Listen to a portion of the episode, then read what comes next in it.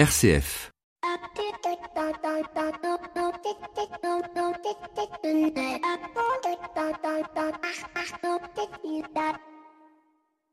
Bonjour à toutes et à tous en cette mi-carême. Et oui, nous sommes déjà la moitié du carême. Dépêchez-vous d'aller acheter votre gigot car dans 15 jours, il aura pris 30%. C'est cela le capitalisme. Pendant l'année, le chocolat ne coûte pas grand-chose au kilo. Et au moment de Pâques, tel un lapin bondissant, les prix grimpent, se font la malle. Et on a l'air d'une cloche en se disant qu'on aurait pu anticiper tel la fourmi dans la fable de La Fontaine. On aurait pu ranger le gilet jaune et augmenter ainsi notre pouvoir d'achat rien qu'en anticipant un peu. En effet, pourquoi faire des cadeaux de Noël entre novembre et décembre et pas pendant la période des soldes qui précède ou qui suivent. De même pour la fête des pères ou la fête des mères, car en définitive, une montre reste une montre, un jouet reste un jouet, et le goût de nos enfants n'évolue pas beaucoup entre juin et décembre. La réponse est toute simple, la machinerie marketing ne nous y invite pas. Alors, nous restons bêta en juillet devant un barbecue qui a coûté très cher, doublé même, et qui verra son prix divisé par trois quelques mois plus tard, après et pendant les soldes. Face à ce système capitalistique de l'hyperconsommation, comment faire? Le neuf a-t-il la panacée Quid du marché de l'occasion? Dans l'ensemble, il se porte plutôt bien ce marché, mais uniquement dans des biens comme les voitures, les maisons, les motos, les vélos. Pour les autres, c'est plus difficile. il est à noter qu'il existe des structures d'emploi comme Emmaüs ou de réemploi, tel le réseau Envie, qui depuis plusieurs dizaines d'années vous permet de laisser votre machine à laver, votre frigo, en sachant que celle-ci ou celui-ci sera réparé dans des ateliers d'insertion par le travail à destination de personnes en galère d'emploi, mais aussi de permettre à de modestes budgets de pouvoir acquérir de l'électroménager à petit prix, un sujet que nous aborderons très certainement un jour. En attendant, bienvenue dans l'écho des solutions.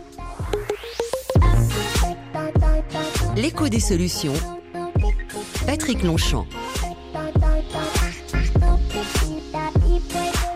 Voilà, bonjour à tous et à toutes. Bienvenue dans l'écho des solutions. Cette semaine, comme tous les derniers lundis du mois, c'est le jour du Presse Club, un club de presse un peu amoindri euh, cette semaine. Nos confrères sont pris certainement par l'actualité omniprésente, mais néanmoins deux journalistes de taille euh, vont m'accompagner cette semaine. Il s'agit d'Antonin Amado de RSE Data News. Bonjour Antonin. Bonjour à tous, bonjour Patrick. Merci beaucoup d'être avec nous. Un autre journaliste que vous connaissez bien puisqu'il s'agit d'Antoine Bélier. Bonjour Antoine. Bonjour Patrick, bonjour à toutes et à tous. Merci d'avoir accepté de participer à ce Presse Club des solutions et cette semaine, nous nous questionnerons sur le grand débat national. Quel apport pour notre société? Quelle innovation dans la manière de gouverner? Est-ce une nouvelle forme de démocratie? Qu'est-ce que ça peut changer? Est-ce que ça va changer des choses? Ou est-ce que ça va rien changer? Bref, autant de questions qu'on va se poser euh, tous ensemble pour le décrypter. Le décrypter, pardon. Je précise au passage que euh, l'un et l'autre, euh, vous n'avez pas non moins de travail que les autres qui n'ont pas pu venir, sauf que vous savez mieux vous organiser par rapport à ma propre désorganisation. donc nous allons dans un premier temps, avant de se lancer sur le grand débat national, retrouver notre invité éco. La semaine dernière, on avait commencé à voir un petit peu le grand débat national dans le monde de l'entreprise avec la CPME et François Asselin. Et cette semaine, nous retrouvons euh, Catherine Vampouille, qui est vice-présidente du Centre des jeunes dirigeants et qui nous présente les propositions du CJD au grand débat national. L'invité éco, Patrick Longchamp. Voilà, il est temps de retrouver notre invité éco de cette semaine. Il s'agit de Catherine Vampouille, qui est vice-présidente nationale du CJD, du Centre des jeunes dirigeants. On continue notre parcours autour des propositions du monde entrepreneurial suite au grand débat national. La semaine dernière, nous étions avec euh, François Asselin, président de la CPME. Donc aujourd'hui, c'est vous, Catherine Vampouille. Bonjour. Bonjour. Merci beaucoup donc de répondre à nos questions. On est ici euh, pour cette interview dans vos rencontres euh, du réseau. C'est des rencontres que vous faites deux fois par an et vous venez de présenter euh, neuf propositions qui ont émané des territoires, des sections du CJD en France. Comment s'est organisé Pierre Minaudier nous avait parlé hein, qu'ils allaient lancer justement cette démarche. Elle a été lancée. Comment elle s'est organisée et comment ça réagit dans le réseau?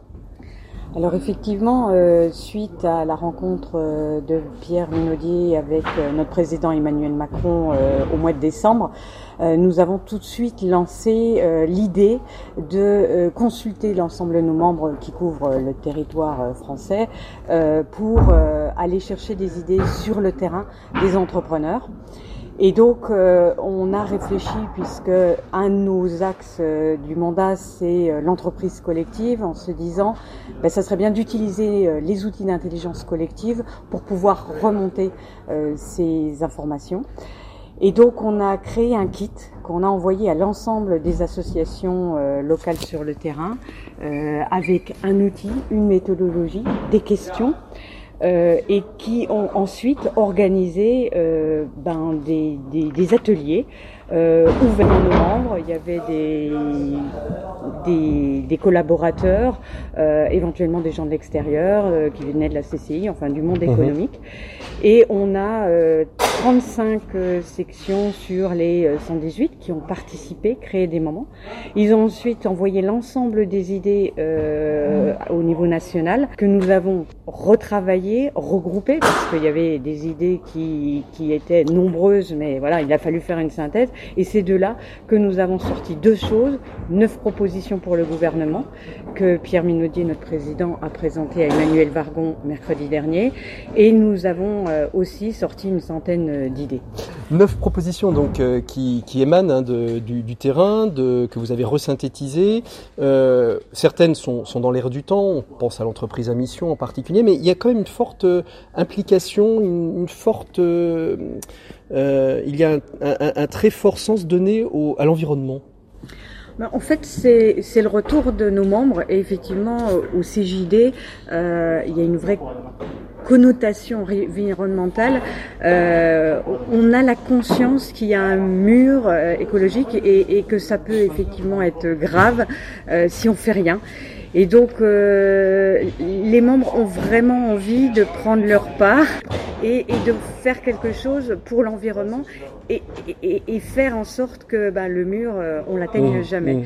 Donc euh, neuf propositions, hein, donc euh, beaucoup sur l'environnement. Si on devait en sortir quelques-unes sur les neuf, euh, lesquelles vous semblent les plus euh, les plus importantes à mettre en place, sur lesquelles il faut aller vite? Eh bien, il y a, y, vite je sais, je sais pas. Ce qui est, important, c'est qu'effectivement, qu'on travaille à la fois sur euh, euh, sur le court terme, mais aussi sur le long terme. Sur l'environnement, c'est des, choses à avancer. Donc, si je prends effectivement euh, sur l'environnement, on, a l'idée de de créer une cour de défense du bien commun qui permettrait aux citoyens, quels qu'ils soient, de pouvoir se saisir d'un tribunal quand il s'aperçoit que finalement il y a euh, un produit, un service qui abîme notre planète. Euh, une autre idée, ce serait de créer euh, un label valorisant les produits durables et en particulier, par exemple, condamner l'obsolescence programmée. Alors, quand je dis condamner, c'est pas forcément interdire les produits, mais c'est faire en sorte qu'on valorise les entreprises qui travaillent à faire du durable euh, contre des, des, gens qui ne font pas du tout attention. Mmh. Euh, et forcément, euh, faire du durable, des fois, c'est plus cher et, et, et, il faut que les entreprises puissent mmh. aussi mmh. en vivre et trouver un bon équilibre pour euh, bah, que finalement soit dans une politique vertueuse. Une de vos propositions aussi qui est, qui est assez intéressante, qui pourrait être décriée, parce qu'on on sait bien combien, quand on touche au contrat de travail, euh, les choses peuvent être parfois épidermiques, mais vous proposez un, un contrat finalement unique, toujours à durée euh, indéterminé euh, où tout finalement serait, enfin c'est un pack un pack contrat en fait. C'est ça, c'est plus dé, euh, durée déterminée ou durée indéterminée. En fait, l'idée, c'est vraiment euh, au moment où on passe le contrat, comme on passe un contrat avec un client, avec un fournisseur, c'est de définir l'ensemble des clauses, aussi bien euh, le salaire, ce qu'on a l'habitude dans un contrat classique, mais aussi les clauses de sortie. Donc pouvoir ensuite euh, dire, euh, eh ben si le contrat s'arrête, il s'arrête dans telle et telle condition. Alors ça peut être effectivement définir ce qui se passe quand l'employé souhaite partir. partir en démission ou quoi. En fait, même, même en cas de faute? Même en cas de faute, c'est comme un contrat, on peut prévoir mmh. les, les, différents cas euh, de manière à ce que bah, chacun soit conscient de à la fois ce qu'il va faire dans l'entreprise, mais comment il pourra quitter l'entreprise et qu'il n'y ait pas de surprise. C'est une notion de gagnant-gagnant.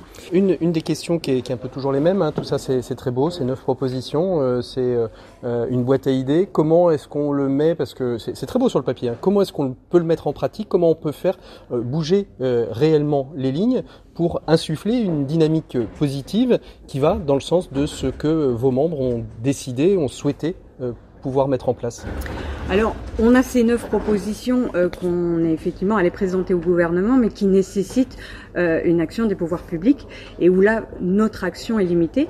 Mais en parallèle de ça, comme je vous le disais, on, nous, on a remonté plus d'une centaine d'idées. Et là, clairement, dans ces idées, il y a des idées qui sont euh, réalisables par nos membres, par les entreprises euh, dans l'immédiat. Et celle-là, bah, du coup, on va effectivement, à côté de proposer au gouvernement de travailler avec nous sur ces neuf propositions, on lance une expérimentation en interne sur ces autres propositions qu'on va suivre euh, pendant, pendant toute une année. Et euh, ben, on donne rendez-vous l'année prochaine au Congrès en, mai 2020 pour que les, les membres, les JD, ben, viennent présenter les réussites, les échecs sur ces propositions qui vont nous permettre d'aller plus loin et ensuite ben, de diffuser euh, ce qui a marché et comment ben, demain on, on, rentre dans une, dans une phase vertueuse vers pour l'environnement. Catherine Vampouille, merci beaucoup d'avoir été notre invitée écoute cette semaine. Nous, on continue euh, tout de suite et on ouvre le dossier. À bientôt, bonne continuation et puis rendez-vous euh, en 2020 pour le bilan et la synthèse Oui, en 2020, merci. RCF, l'écho des solutions. Voilà, il temps d'ouvrir notre dossier. Notre dossier, c'est justement cet échange avec euh, nos, confrères journalistes pour parler du grand euh, débat national, euh, ce grand débat national qui, qui s'éclot officiellement le, le, 18 mars. Qui, qui, veut commencer sur ce grand débat national, sachant que est on, est, on est face quand même à quelque chose d'assez original aujourd'hui dans notre démocratie. Je ne crois pas qu'on ait jamais eu une telle consultation du, du, du peuple français. on a eu des référendums, on a eu un certain nombre des d'éléments, mais finalement un grand débat, une grande enquête comme ça euh, de consultation, on n'en a jamais eu, Antoine Bélier. Oui, il me semble que c'est assez inédit, effectivement. Alors moi, ça me fait penser spontanément, et c'est vrai que ça peut paraître bizarre de faire cette comparaison à mai 68, mai 68 où on a libéré la parole, comme disait Michel de Certeau, euh, on a pris la parole comme, comme on a pris la Bastille en 1789.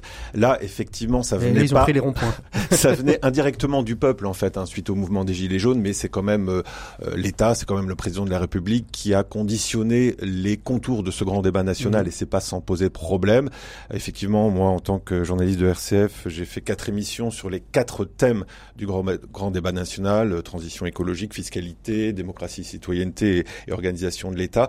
Après, la question, c'est de savoir si véritablement ces quatre thèmes reflétaient véritablement, les, les, enjeux et les, et les préoccupations mmh. des, des, citoyens. Ça, j'en suis pas tout à fait sûr. Bah, est-ce, que, est-ce que, poser la question, euh, ce n'est pas de facto y répondre Donc, euh, c'est vrai que la, la, méthode du grand débat, elle est originale, euh, elle reflète, euh, mais effectivement, dans la libération de la parole, on peut, euh, on peut faire référence à mai 68, quoique la forme soit aujourd'hui assez différente, parce qu'à l'époque, les corps intermédiaires étaient extrêmement mmh. puissants.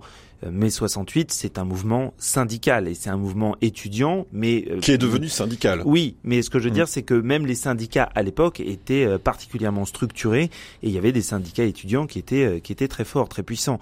Aujourd'hui, euh, ça fait 15, 20, 25 ans euh, que les corps intermédiaires, que ce soit les syndicats, que ce soit la presse, on est aux premières loges pour pour s'en rendre compte, euh, que ce soit les milieux associatifs, de manière directe ou indirecte. Direct, c'est quand on quand on leur nie en fait une leur légitimité, de manière indirecte, c'est quand on, on, coupe leurs subventions.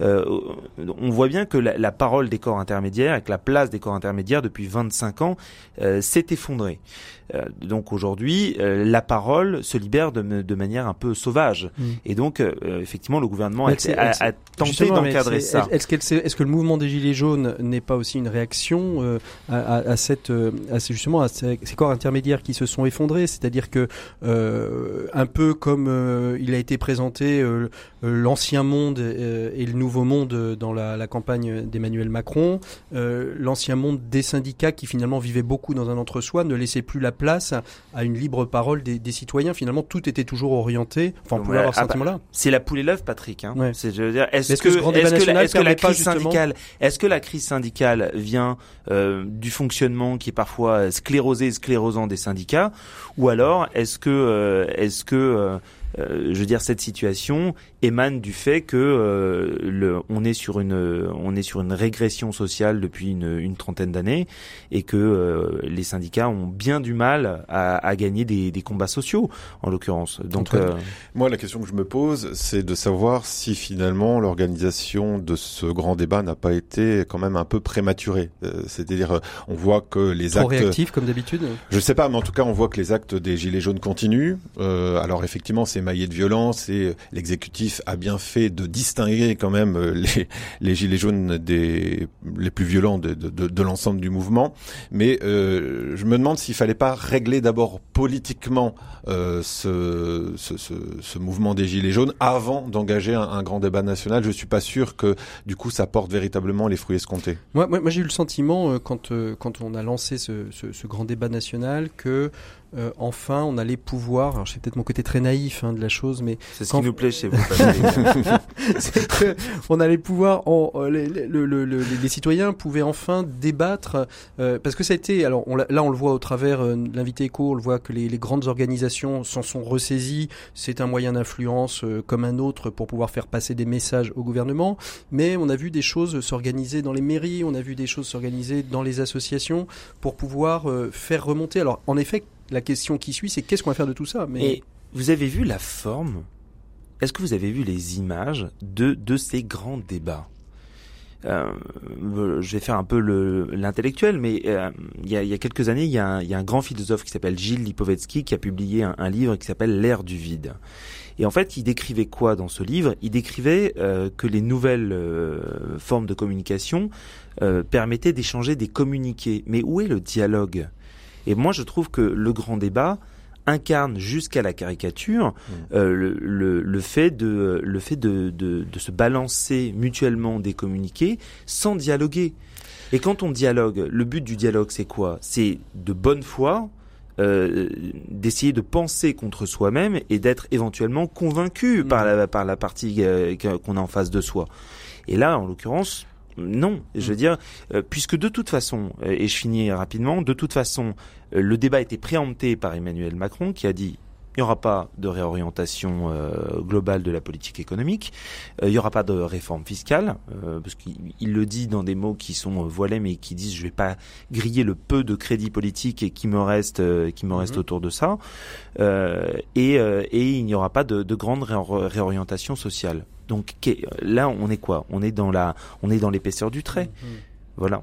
Antoine. Moi, je suis bien d'accord avec euh, cette thématique du dialogue, et c'est vrai qu'on peut penser aussi à, la philosophie antique, avec le sens du dialogue chez, chez Platon, notamment, qui est censé euh, faire accoucher les esprits, en tout cas changer les interlocuteurs, faire changer, évoluer les interlocuteurs, si c'est vraiment un, un, dialogue de, de bonne foi. Et j'ai aussi le sentiment qu'en tout cas, Emmanuel Macron s'est d'abord prêté à un jeu finement orchestré de communication. On l'a vu tomber sa veste, on l'a vu euh, non pas débattre, on mais commence à avoir un peu la répondre aux questions, on va dire, pendant des heures et des heures. On a l'impression que c'était un, un, marathon ou c'était une compétition euh, d'endurance. Euh, donc, certes, euh, sur le plan des sondages, euh, ça, ça a permis que, que sa cote de popularité remonte. Hein, Mais sur le plan, j'allais dire, de l'effectivité politique, là, je suis un peu plus circonspect. Hmm. Est-ce que ça viendra pas justement une fois qu'il y aura eu ce, ce, ce rapport sera sorti, qu'on saura un petit peu. Antoine, vous qui êtes un, je, je reviens sur qui est un fin euh, observateur aussi de, de, la vie ecclésiale, quel rapport on peut faire par exemple entre un, un, un, un synode et le grand débat national? Est-ce qu'on on, on, y voit des différences? On, on, peut avoir ce sentiment aussi qu'il y a eu un questionnement euh, dans les synodes, on questionne l'Église, ensuite on se retrouve, on se regroupe, on échange et en définitive on, écrit un texte qui, qui, convient à tout le monde pour le mettre en application. Oui, alors des, on peut peut-être faire des, des parallèles. C'est sûr que bon, après il faudrait refaire l'histoire des synodes entre euh, ce qu'on a connu au Concile Vatican II et les synodes des évêques d'aujourd'hui, il y a quand même sensiblement des différences, et notamment euh, dans la dynamique euh, de ce qu'impulse le pape François, et on l'a vu euh, dernièrement au, synode des jeunes, ça a commencé par un questionnaire envoyé un, petit peu partout dans, dans, dans les diocèses, et suite à, aux remontées des, des réponses du questionnaire, eh bien, il y a eu un certain nombre de réunions, un pré-synode, un synode. Donc c'est vrai que l'Église, en tout cas, est de plus en plus dans une démarche synodale, dans mhm. une démarche conciliaire, parce que synode ou concile finalement c'est le, même mot. Après, euh, je ne sais pas si on peut faire véritablement le, parallèle, euh. le, parallèle, parce que je pense que pour ce qui concerne le christianisme, on est déjà dans une euh, écoute euh, mutuelle a priori, même si les différences sont nombreuses. Après, ce qui est intéressant, c'est le sens du mot synode en grec, qui veut dire faire chemin mmh. ensemble. Mmh sans doute que euh, on peut l'appliquer aussi à, notre vie politique, mais je pense pas qu'il y ait cette bienveillance euh, a priori en tout cas, euh, pour ce qui concerne ce grand débat national. Qu'est-ce qu'il en... Bah, je suis tout à fait d'accord avec euh, avec Antoine là-dessus. Et il y a quand même quelqu'un qu'on peut pas taxer de dangereux gauchisme, euh, quelqu'un qu'on ne peut pas taxer, qu'on ne peut pas, qu'on ne peut pas soupçonner mm. euh, d'être d'être pour l'insurrection qui vient, pour reprendre un terme dont on a beaucoup parlé ces dernières années. C'est c'est Chantal Joanneau et Chantal Joanneau qui qui préside depuis mars 2018 la commission spécialisée dans le débat mm. public. Et qu'est-ce qu'a fait Chantal Joanneau Non seulement elle a refusé euh, que la commission qu'elle préside euh, se porte garante du grand débat national parce que la forme que prenait ce grand débat national n'était pas conforme au statut de sa commission, mhm. qui fait que la parole doit être libre, ce qui n'était pas euh, le cas a priori. Et surtout, elle dit quoi? Elle dit qu'aujourd'hui, en vue des élections européennes, elle l'a dit dans un, un, une grande interview qui est parue dans Challenge la semaine dernière, elle dit que c'est un outil de campagne électorale. Ça, c'était un des grands questionnements hein, des, bah, médias aussi. Hein, quand, vous avez, quand vous avez quelqu'un comme euh, Chantal Joanneau, euh, qui est, qui est quelqu'un de propre, hein, je veux mmh. dire, euh, on peut lui reprocher son positionnement politique, mais en tout cas, c'est quelqu'un d'honnête et d'intellectuellement honnête. Et, et quand vous et quand vous avez quelqu'un comme Chantal Joanneau, qui a priori est pas très éloigné des positions politiques de base du président de la République, qui fait une telle sortie, en plus dans un journal libéral comme Challenge, je pense que ça doit interroger tout le monde. Mmh, mmh. Est-ce que est-ce qu'on a des enseignements à tirer Qu'est-ce qui, par où il aurait fallu le prendre ce grand débat? Euh, D'abord, est-ce qu'il fallait le faire ou pas le faire? C'est-à-dire, euh, est-ce que on voit bien, c'était un moyen d'essayer d'endiguer les gilets jaunes. Vous l'avez très bien dit Antoine euh, tout à l'heure. Ça a été un, moyen, mais ils sont toujours là. Hein, je, pense que d'une certaine façon, ce grand débat. illustre le, péché capital d'Emmanuel Macron. Emmanuel Macron est élu face à l'extrême droite. Et dans son grand discours au Louvre, il dit en substance ça. Il dit je sais que vous n'avez pas tous voté pour moi au premier tour. Je ne l'oublierai pas. Et la promesse du grand débat national, elle était là à la base. Mmh. C'est-à-dire, reconstruisons ensemble une société qui était déchirée. Et d'ailleurs, il se fait élire sur ça. Il se fait élire sur la bienveillance. Il se fait élire sur le nouveau monde. Il se fait élire sur une promesse de réconciliation. Or, la société française n'a jamais été autant déchirée qu'aujourd'hui. Et on le voit bien avec les, les manifestations des Gilets jaunes. Et ce grand débat national porte en lui euh, les germes euh, d'un, d'un, de, de, situations qui s'annoncent encore plus graves qu'elles ne le sont aujourd'hui euh, si la parole des Français et des centaines de milliers de Français qui se sont exprimés n'est pas entendue. Mmh. Antoine Mais c'est vrai qu'en tout cas, ça, ça, révèle la, les fractures profondes de, de, notre société. Hein, on ne pensait pas que finalement notre société était, aussi, fracturée. Alors on a beaucoup parlé de la, la France périphérique, etc. Mais c'est vrai que il est loin le, le, le discours de, de, Jacques Chirac quand il parlait de, de fracture sociale et en fait la fracture sociale elle est toujours là et peut-être qu'elle s'est même accrue. Hein. 95 le discours de Jacques Chirac. Hein. Donc la fracture sociale elle est là, elle s'est peut-être même accrue. Après je pense que derrière tout cela, derrière ce mouvement des gilets jaunes, derrière ce grand débat national, il y a une interrogation profonde sur nos pratiques démocratiques et peut-être aussi une responsabilisation de chacun sur euh, la prise en compte du politique dans notre action citoyenne. C'est-à-dire que on est peut-être euh, réveillé et invité à s'interroger sur notre responsabilité comme citoyen et euh, effectivement, il y a de nouvelles pratiques démocratiques peut-être qui peuvent naître de ce grand débat national, mais euh, au, plus profond, je pense qu'il faut revenir aux fondamentaux en fait. Hein. Mmh. Euh, voilà, est-ce qu'on vote, est-ce qu'on vote pas, est-ce qu'on s'implique sur le plan le plus local, est-ce qu'on euh, est-ce qu'on prend finalement les moyens que la démocratie, la République nous donne? Patrick, vous m'autorisez à poser une question à Antoine? Allez-y, allez-y. Est-ce que dans les gens que vous avez fait parler, quel était le, sentiment qui dominait? C'était plutôt, euh, je veux dire, des, des, des citoyens? C'était plutôt euh, la colère? Euh, C'était plutôt la, la résignation? C'était l'espérance? Qu'est-ce qui perçait Qu'est-ce qui perçait de, de, de ces témoignages? ouais, Moi, concernant mes émissions, il y avait, il y avait deux sortes d'interlocuteurs. Il y avait les experts qui étaient en plateau, donc sur chacun des, des thèmes du grand débat national. Et les auditeurs. Et les auditeurs. Et donc, ce qui est intéressant, effectivement, c'est de voir les différences qu'il pouvait y avoir entre les experts et les auditeurs. Effectivement, les auditeurs, la plupart du temps, c'était des gens qui étaient, j'allais dire, remontés comme des coucous et qui euh, étaient plus dans l'exaspération, voire la colère. Et, et, et, je pense que ça reflète bien euh, ce mouvement des Gilets jaunes qui, encore une fois, perdure. Mmh. C'est-à-dire qu'en fait, euh, j'ai l'impression qu'on est plus dans un mouvement de dégagisme que d'un mouvement de proposition. Et, et, quand je dis ça, il n'y a pas du tout de mépris de ma part.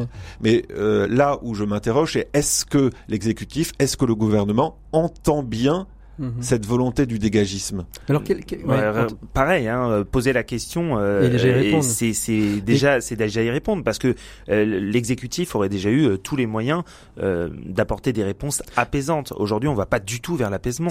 justement, alors quels étaient, quel, aurait été parce que le, grand débat, bon, pourrait peut-être être une fausse bonne idée à, à, la base, mais néanmoins, il a occupé une place où on a pu entendre des propositions en effet, on peut se poser la question de savoir euh, quelles, seront-elles euh, dans la, réalité, quelles seront les propositions qui seront réellement mises en place. Mais qu'est-ce qu'il aurait fallu faire? Qu'est-ce qu'on, qu'est-ce qu'est-ce qu'il faudrait inventer de nouveau? Aujourd'hui Vous parliez de dialogue.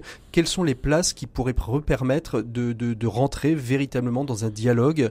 Est-ce qu'il faut recréer euh, des, des lieux d'espace citoyen de dialogue Moi, j'ai pas la prétention parce que je suis je suis journaliste et je, n'ai pas été élu et, et je n'ai je n'ai je ne suis pas aujourd'hui aux responsabilités. Mmh. Donc, ce serait très prétentieux de ma part de dire voilà il faudrait faire ci ou il faudrait faire ça. Je m'y aventurerai pas. Par contre, ce que je peux dire, c'est que on, consulte, on, discute, on dialogue, etc. Mais où sont les décisions politiques? Où sont les décisions politiques aujourd'hui? Le grand débat national a mis sous cloche et avec un certain succès, Antoine le disait tout à l'heure, un petit, une partie des, euh, revendications. des revendications et, de, et, de, la, et de la colère des Français qui soutiennent euh, toujours euh, majoritairement le mouvement des Gilets jaunes. Bien. Mais qu'est-ce qu'on va faire de cette euh, de qu'est-ce qu'on va faire de cette de cette consultation? Comment est-ce que euh, les, les centaines de milliers de consultations et d'ailleurs il y a, y a, un débat sur euh, les chiffres réels là-dessus. Il y a, y a, des papiers du, du Monde et de Mediapart qui ont remis en cause le, le discours officiel sur sur ces questions-là. Mais qu'est-ce qu'on va faire, en tout cas des, des, des, dizaines et des centaines de milliers de contributions, et surtout quelle réponse politique on va y apporter? Et on peut illustrer ça par euh, quelque chose de, de, très particulier.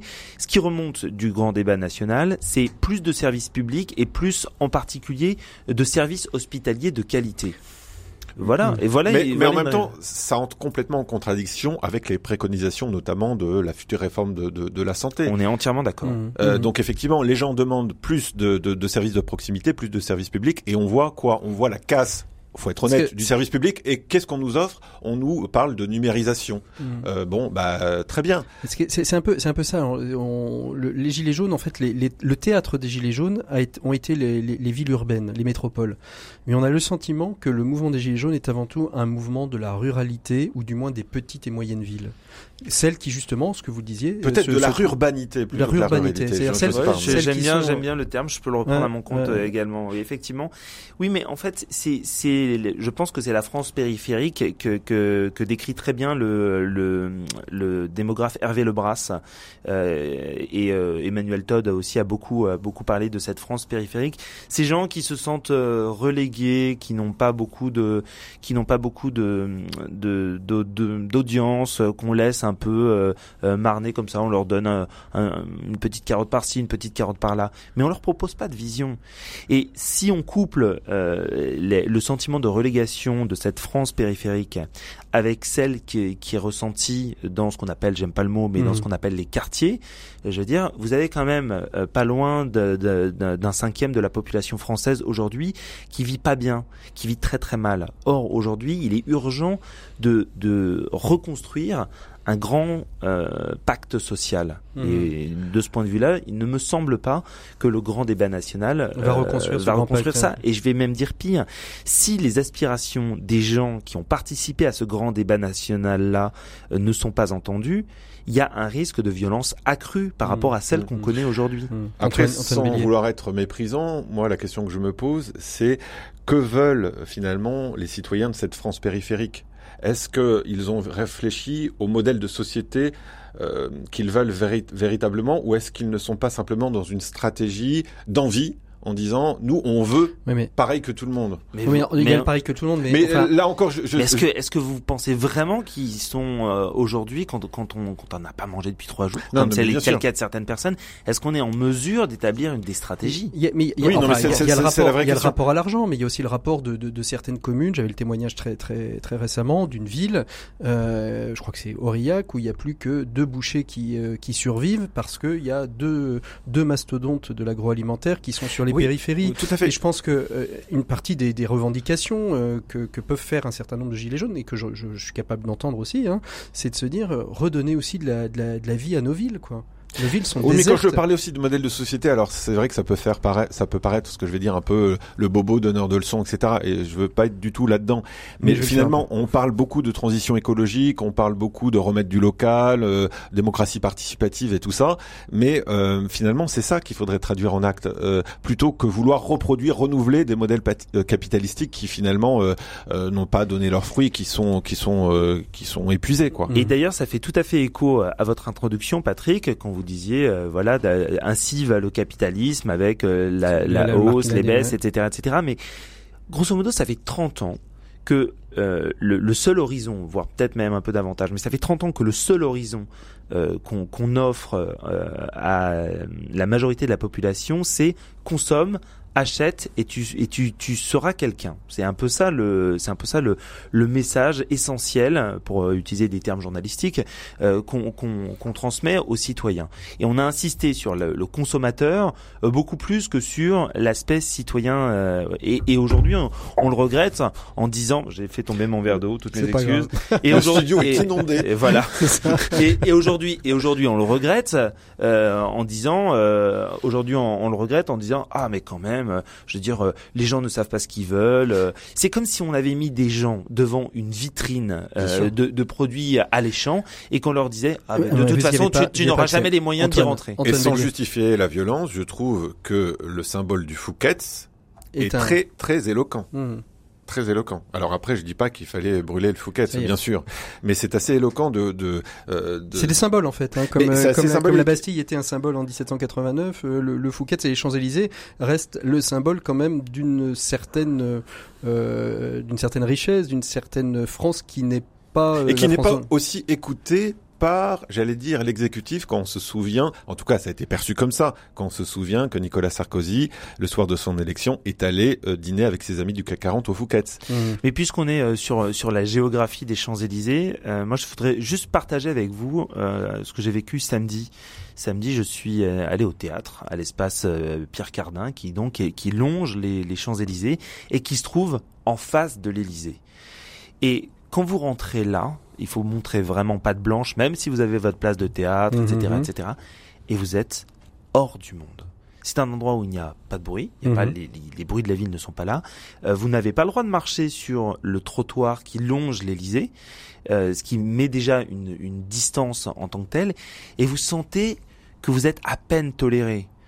Et moi, je suis euh, journaliste, j'ai 40 ans, et, et, euh, et, euh, je suis euh, sans doute ce qui se fait de mieux en termes d'intégration dans la société française aujourd'hui, parce que euh, voilà, j'ai- j'ai- je bénéficie d'un certain privilège de classe, j'en ai conscience, mais même mon- si moi je ressens ça aujourd'hui, Qu'est-ce que c'est que la Qu'est- manière comment les, gens, les gens qui sont à Maubeuge, les gens qui sont à Chanteloup-les-Vignes, les gens qui sont dans les quartiers nord de Marseille, comment est-ce qu'ils peuvent vivre ça? Mmh. Finalement, il y a un- une sacralisation du, du politique aujourd'hui, et je pense qu'il peut engendrer Alors, de la violence. Qu'est-ce que qu'est-ce que vous avez Qu'est-ce que vous pourriez trouver là dans, dans, dans votre tête, dans vos esprits, des, des, des solutions qui existent déjà, des, des choses qu'on pourrait peut-être dupliquer, qu'on pourrait mettre en avant, peut-être en France, peut-être à l'étranger, qui nous permettraient de, de se dire, bah voilà, euh, testons ça. Moi, moi j'ai bien aimé. euh, on, on, on- on parlait un petit peu hors antenne de l'interview du de, de la vice-présidente du CJD.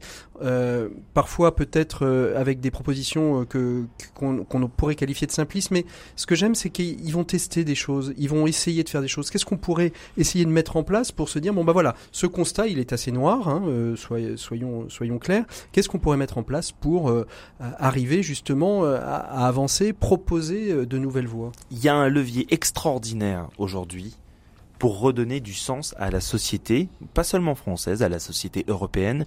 C'est l'impératif de transition énergétique et écologique. C'est une nécessité. C'est une nécessité absolue et c'est surtout une évidence économique. Mhm. Je veux dire, aujourd'hui, vous avez, euh, vous savez que je, je suis ça euh, De très euh, près, de, ouais. de très près euh, à RSE Data News, Euh, mais euh, en l'occurrence, nous, on, on suit le mouvement des capitaux euh, vers vers tout ce qui est clean tech, vers euh, etc. Il y a un argent colossal qui est en train d'affluer vers ces euh, vers ces vers ces activités-là.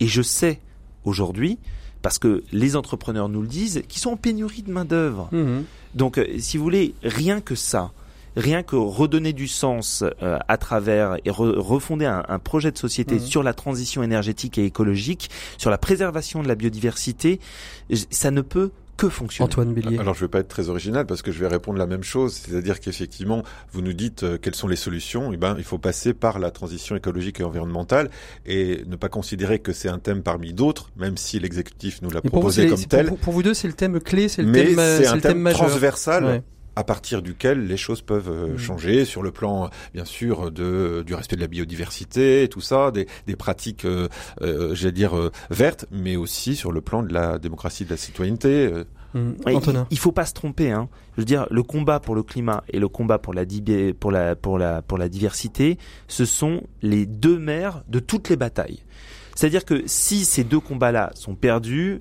toutes les euh, guerres picrocolines euh, qu'on voit euh, aujourd'hui sur les gilets jaunes, sur les, les, mouvements sociaux, etc., ça nous paraîtra être une douce plaisanterie. Mhm. Et Donc finalement, il, faut, il, faut, il faut bien, une faut des bien solutions, c'est c'est que on incite et on continue nos jeunes à aller marcher pour le climat et qu'on aille les accompagner aussi. Ah, j'avoue que ça fait vraiment partie des choses euh, qui me qui me réjouissent particulièrement.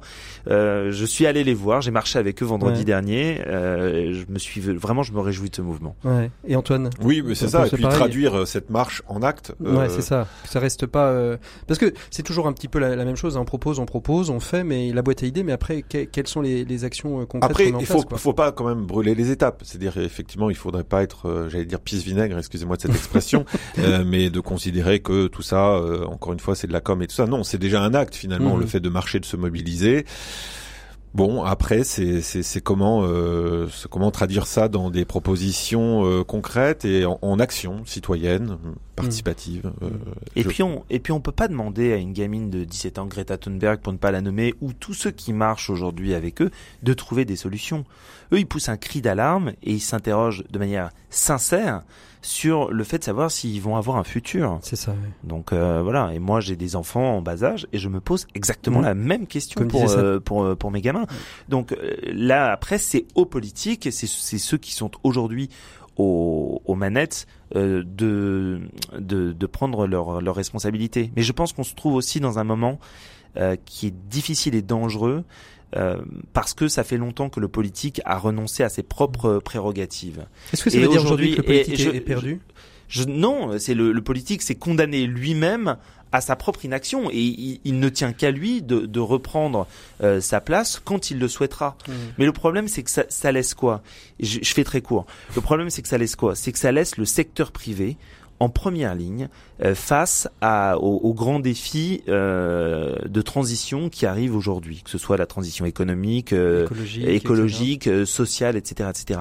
Et ce sont des acteurs qui ne sont pas prêts pour ça. Donc certains prendront leurs responsabilités et d'autres, ou parce qu'ils n'en auront pas conscience, ou parce qu'ils n'auront pas envie, ou qu'ils ne, ne, verront pas les enjeux business pour eux, n'iront pas. Mmh. Et je veux Antoine, dire, c'est pas durable. Antoine Bélier. Non, juste pour dire que finalement, il faut pas non plus laisser le politique aux seuls élus ou aux politiciens, bien qu'il soit essentiel, oui. mais aussi mais nous de, de, réinvestir le politique. Ouais. Et ça, c'est. Mais, mais aujourd'hui, ce sont les, les, décideurs, et on voit bien que voilà, euh, y a, y a, ils sont. On, a, on a ce sentiment que malgré un, un grand débat qui s'est voulu être apaisant en effet, il y a toujours des actes de violence et on les sent, on sent complètement nos politiques perdues dans euh, où aller jusque le matin. J'adore l'édito de la semaine dernière parler de ce paradoxe qui était euh, finalement euh, qui fait la loi, qui fait la loi dans la rue. Aujourd'hui, c'est l'opinion publique, c'est-à-dire que les, policiers ne, ne frappent pas, il y a un dysfonctionnement. Les, policiers frappent ou sont violents, il y a un dysfonctionnement. Et, finalement, qui, gouverne, qui décide?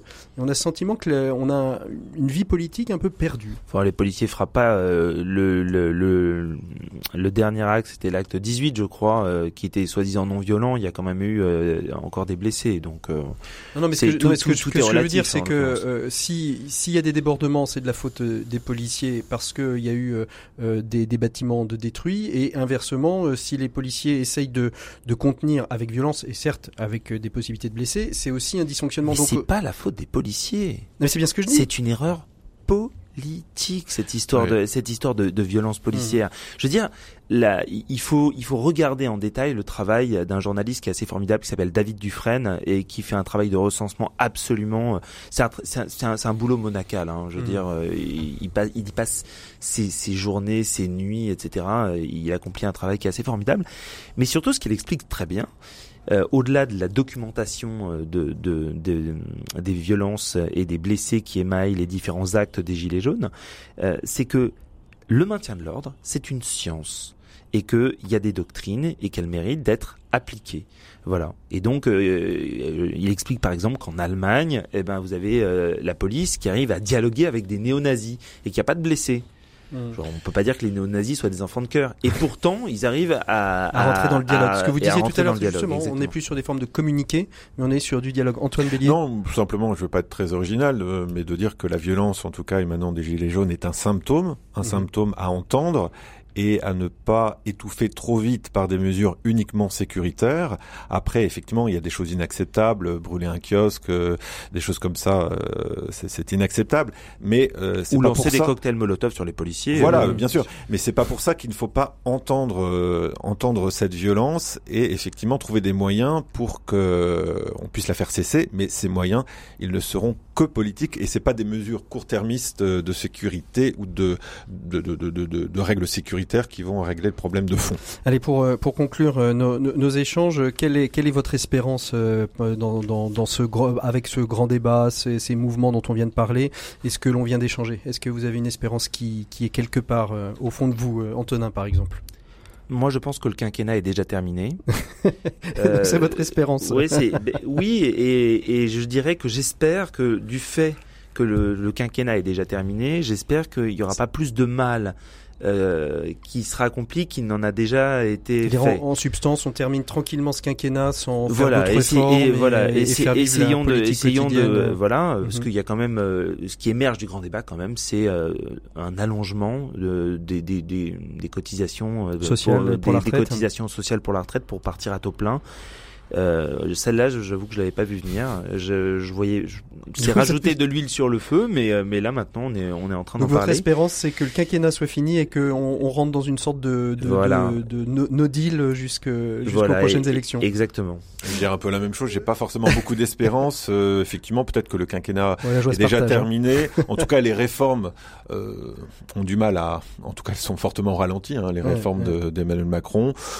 Donc euh, à voir. Euh, peut-être, euh, moi je me dirais que je dirais peut-être que le test ce sera les, les, les élections européennes. Mm. Euh, on verra bien. Et puis et puis c'est l'avenir des, des, municipales qui seront aussi de, de véritables enjeux, je pense, ne serait-ce que pour Emmanuel Macron de pouvoir.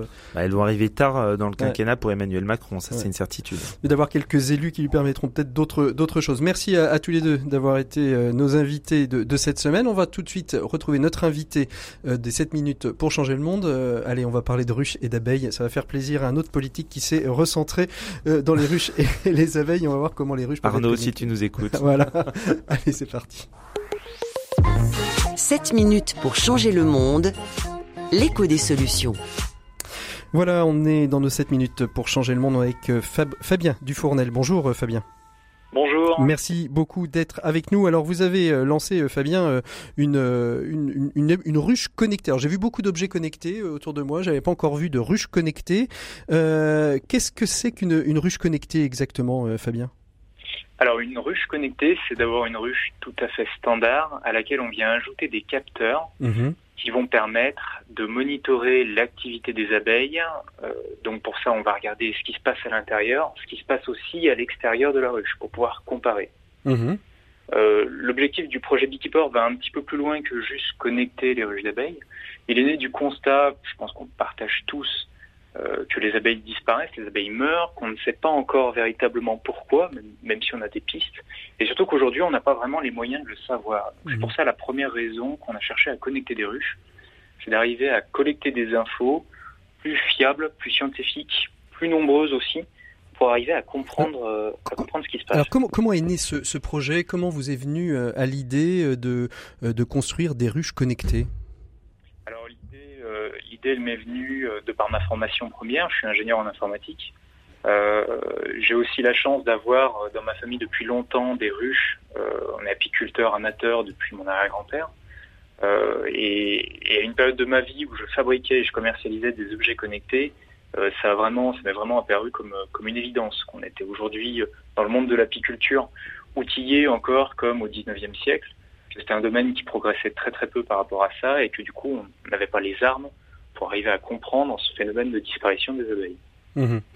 Comment, euh, quand on quand on lance des ruches, hein, on voit de plus en plus, euh, et c'est un peu l'objet de, votre de votre société, c'est d'accompagner euh, les, bailleurs sociaux qui mettraient des ruches sur les toits ou des entreprises qui mettraient des ruches sur les toits pour pouvoir accompagner le développement de cette ruche et, et, en prendre soin. Mais quand on se lance dans l'apiculture, comme peuvent se lancer certains bailleurs sociaux, comment, quels sont les les prérequis à avoir? Comment on se prépare à accueillir une ruche dans son écosystème immobilier? Alors il y a plusieurs choses qui sont importantes à respecter. La première, naturellement, c'est la sécurité, la sécurité des personnes et des abeilles. C'est pour ça qu'on ne peut pas installer des ruches absolument n'importe où. Euh, on a un certain nombre de contraintes de hauteur et de distance à respecter. Euh, les toits sont très propices euh, pour ça, parce que finalement les abeilles montent et partent assez haut dans le ciel et ne sont pas en contact avec les personnes.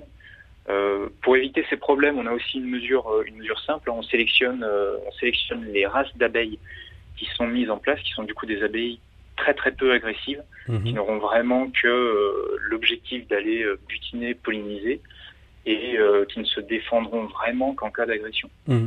Quand, vous dites que ce sont des, abeilles euh, très sélectionnées, ça veut dire qu'il y a eu une manipulation génétique sur ces abeilles ou c'est une race d'abeilles à, proprement parler qui sont euh, moins, moins attaquantes, moins, moins dangereuses que d'autres? Alors c'est une race d'abeilles qui est jugée moins attaquante et après c'est avec les apiculteurs partenaires qui ont des ruchers de plusieurs centaines de ruches qu'on sélectionne celles qui ont un caractère et un comportement euh, beaucoup plus doux, beaucoup plus docile. Mhm.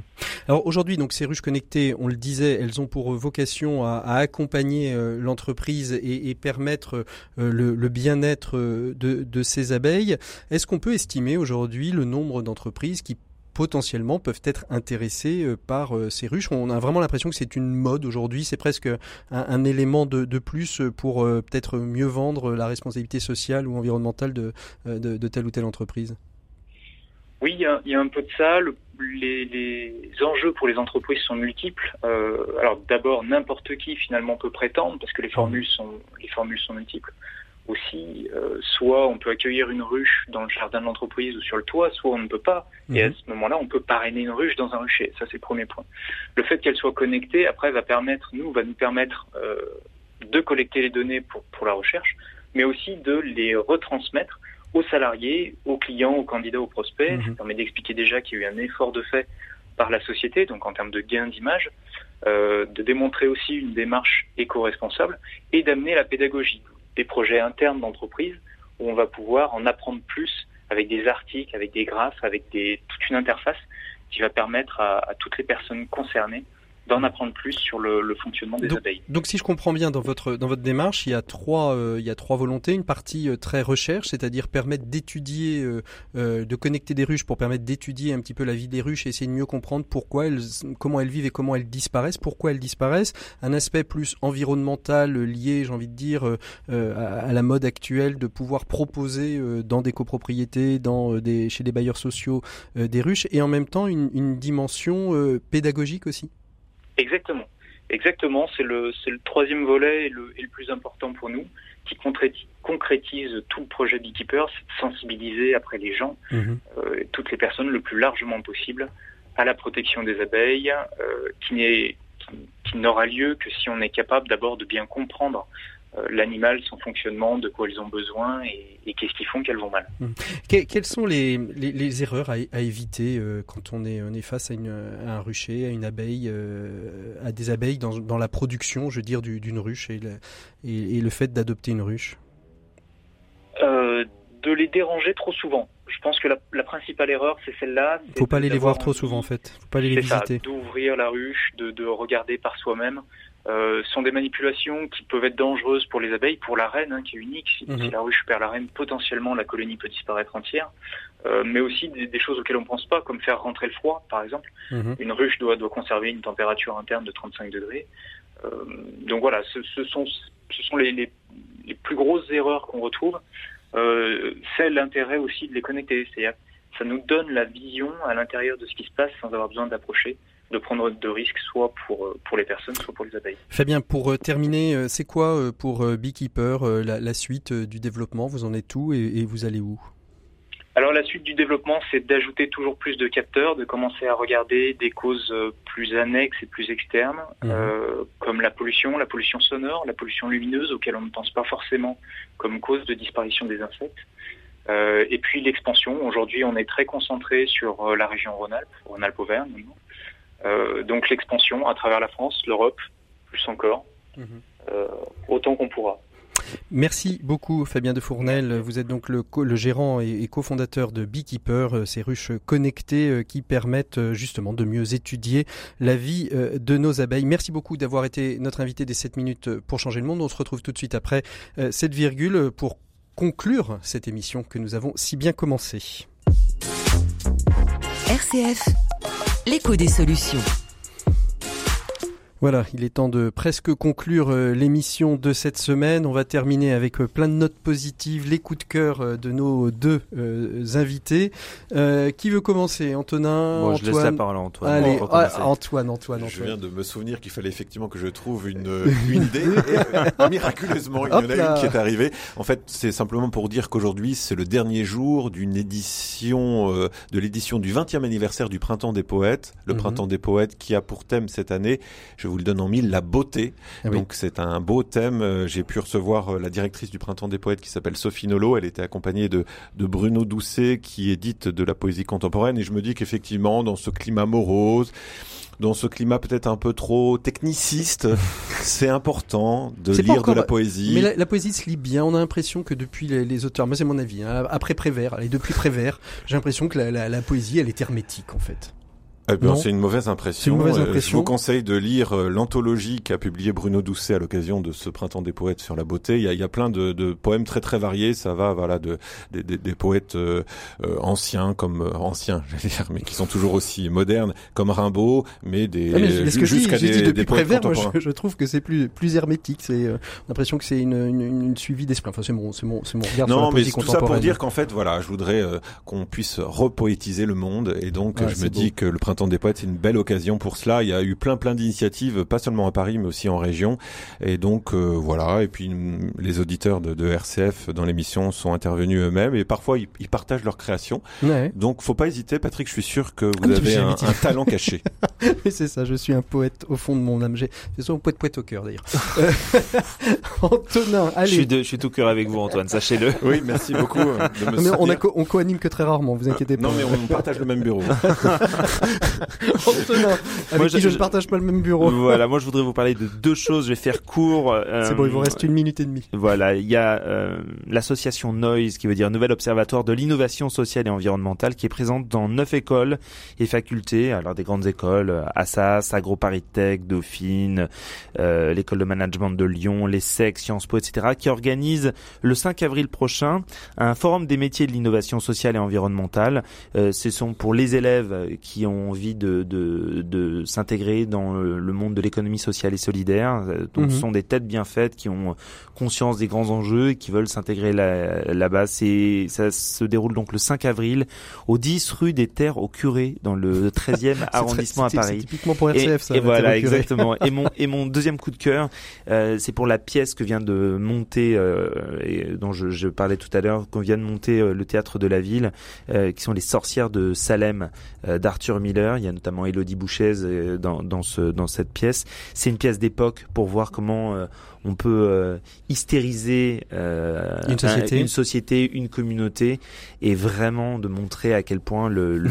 Allez, allez-y. Antoine, non mais j'ai le droit à un deuxième coup allez, de cœur. Allez-y rapidement, rapidement. Non, non mais c'est euh, simplement pour conseiller le dernier film de Xavier Dolan, Ma vie avec John F. Donovan. Je suis tout à fait d'accord. C'est très narcissique, mais c'est très bien. Bon, on va animer ensemble, Antoine. la, la, la, prochaine fois, je propose qu'on fasse une émission entièrement culturelle Ce sera formidable. Merci en tout cas. un dernier mot très rapide. Allez, très rapide il y, avait plein de filles qui étaient invitées aujourd'hui et elles n'ont pas pu elles venir. Elles n'ont pas pu venir, mais elles, seront la, semaine prochaine. Elles sont toutes très occupées et on les invitera le mois prochain. Merci donc à tous les deux d'avoir été les invités de l'écho des solutions. On se retrouve la semaine prochaine. En attendant, vous pouvez retrouver sur tous les supports en podcast, puis bien sûr sur le site rcf.fr. Et la semaine prochaine, on recevra Fabienne Michaille. Elle a interrogé 17 chefs d'entreprise qui ont la spiritualité au cœur de leur management. Manager son âme, ce sera le thème de l'émission de la semaine prochaine. Rendez-vous 17h03 sur RCF.